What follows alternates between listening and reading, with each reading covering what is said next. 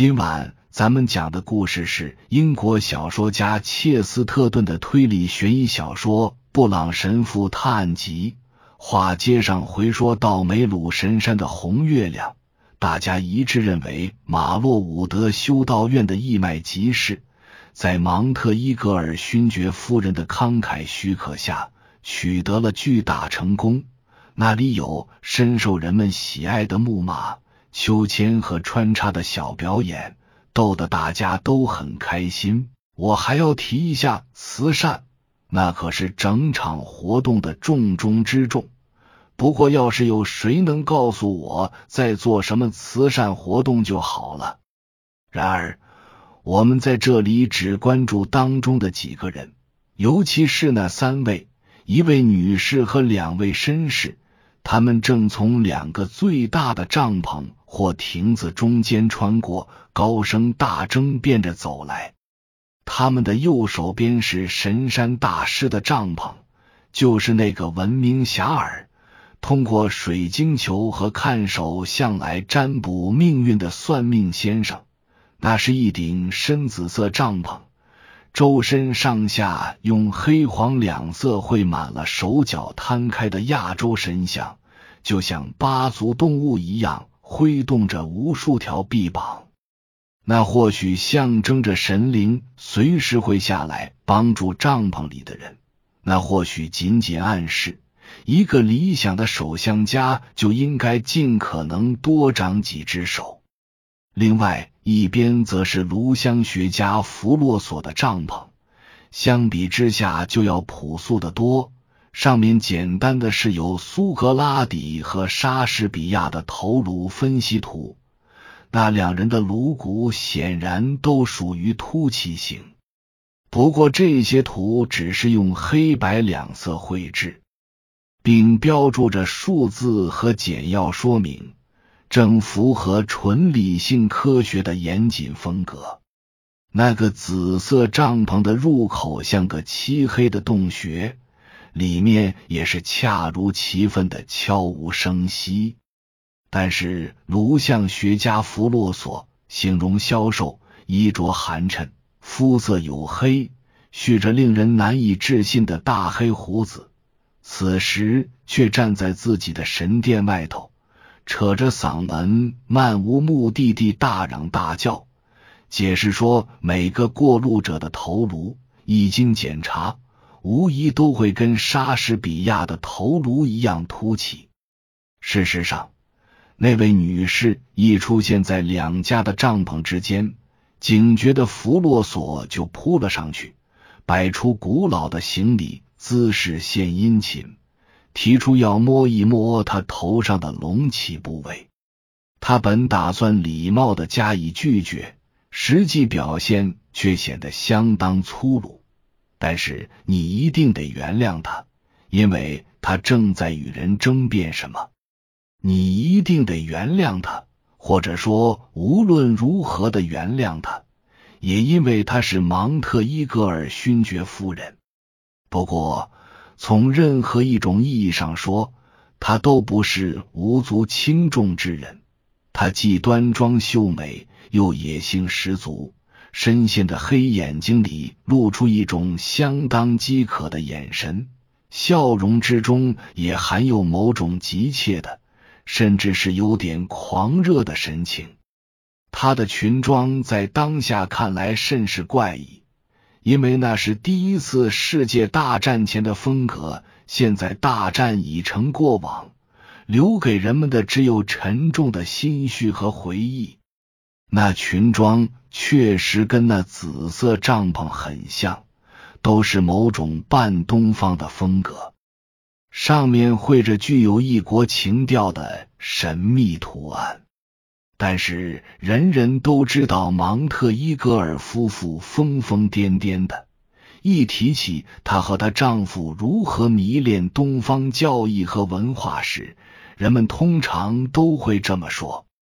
勋爵夫人的怪诞跟两位绅士的传统形成了鲜明的对比。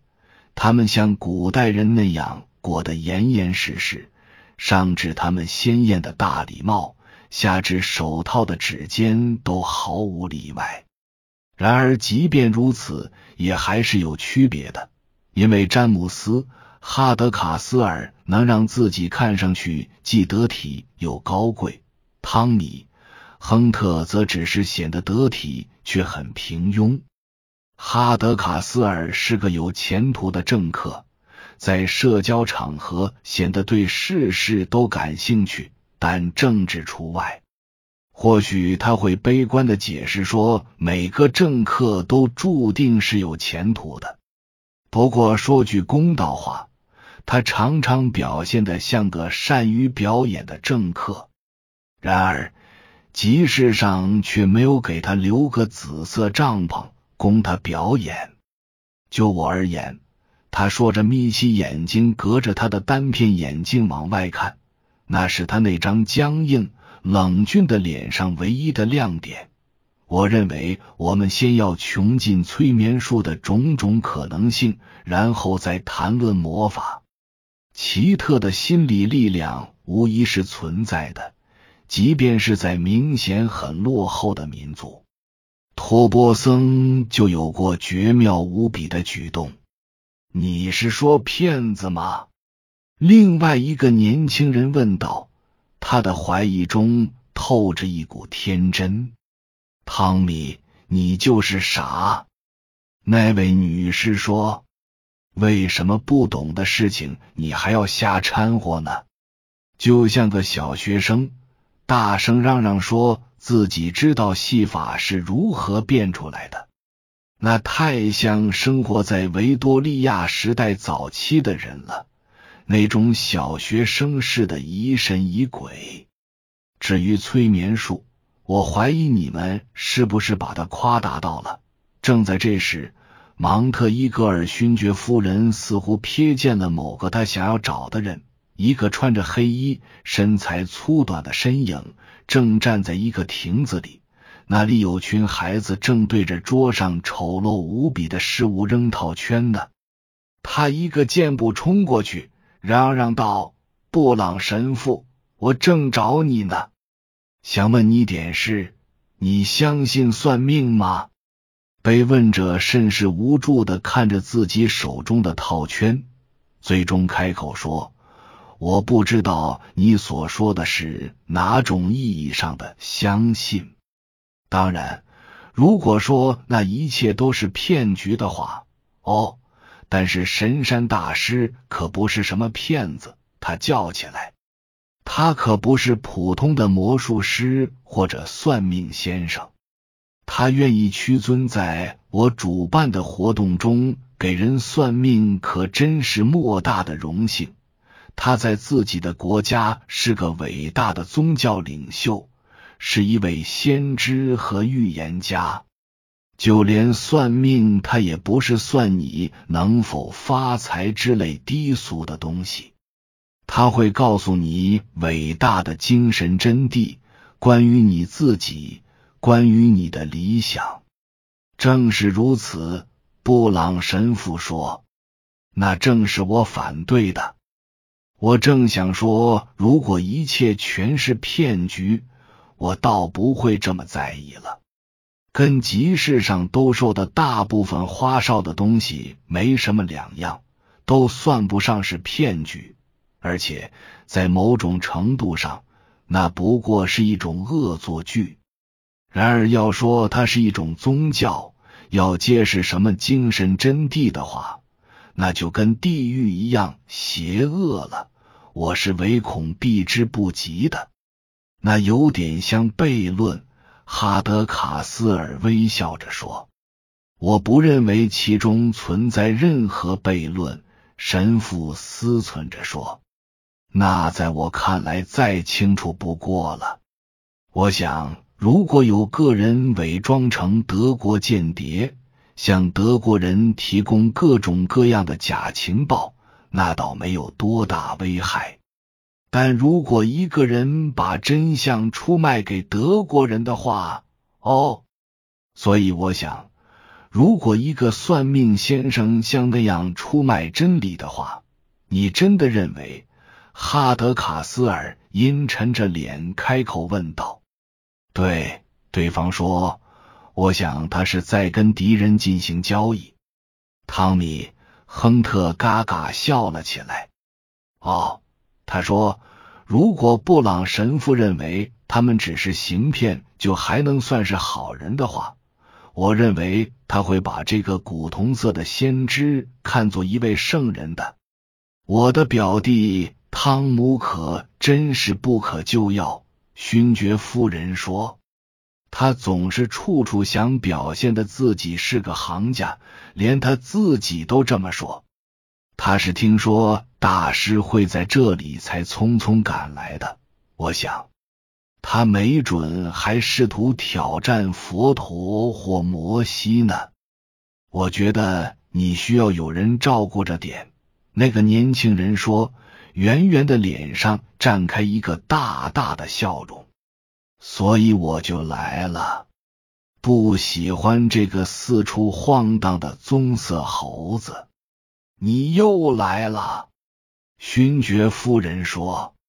很多年前在印度的时候，我想我们全都对棕色人种抱有那种偏见。但是如今了解到一些他们神奇的精神力量以后。我很高兴的说，我通达多了。我们的偏见似乎背道而驰。布朗神父说：“你是因为他的名望才原谅了他的棕色肤色，而我是因为他是棕色肤色才原谅了他的名望。”老实说，我自己并不十分看重精神的力量，我更同情精神上的软弱。但是我始终弄不明白，为何会有人仅仅因为他跟铜、咖啡、栗色啤酒或者北方的那些浑浊溪流是同一种颜色就讨厌他？但是他看着对面的那位女士，眯起眼睛，补充道：“我想我对任何棕色的东西反倒有些偏爱。你瞧。”勋爵夫人得意洋洋的嚷了起来：“我就知道你是在胡说八道！”哦，那个受到委屈的圆脸青年嘟囔道：“别人明明说的合情合理，你却偏说那是小学生在疑神疑鬼。什么时候去看水晶球占卜呢？你愿意什么时候就什么时候。”估计，勋爵夫人答道：“事实上，并不是水晶球占卜，而是看手相。我想你会说，那有什么区别？都是胡说八道。我想，在合情合理和胡说八道之间，还有折中的说法。”哈德卡斯尔微笑着说：“有些解释很自然，一点也不荒谬。”然而结果却很匪夷所思。你想，你想去试一试吗？我承认自己可是心里痒痒的。哦，我对这种胡说八道可没有什么耐心。那个怀疑论者气急败坏的说，他的圆脸因为不屑和怀疑已经涨得通红。你们尽管把时间浪费在江湖骗子身上好了。我宁愿去讨椰子。以上是由奶锅大叔给您播讲，感谢收听。每天晚上二十一点三十三分准时开聊。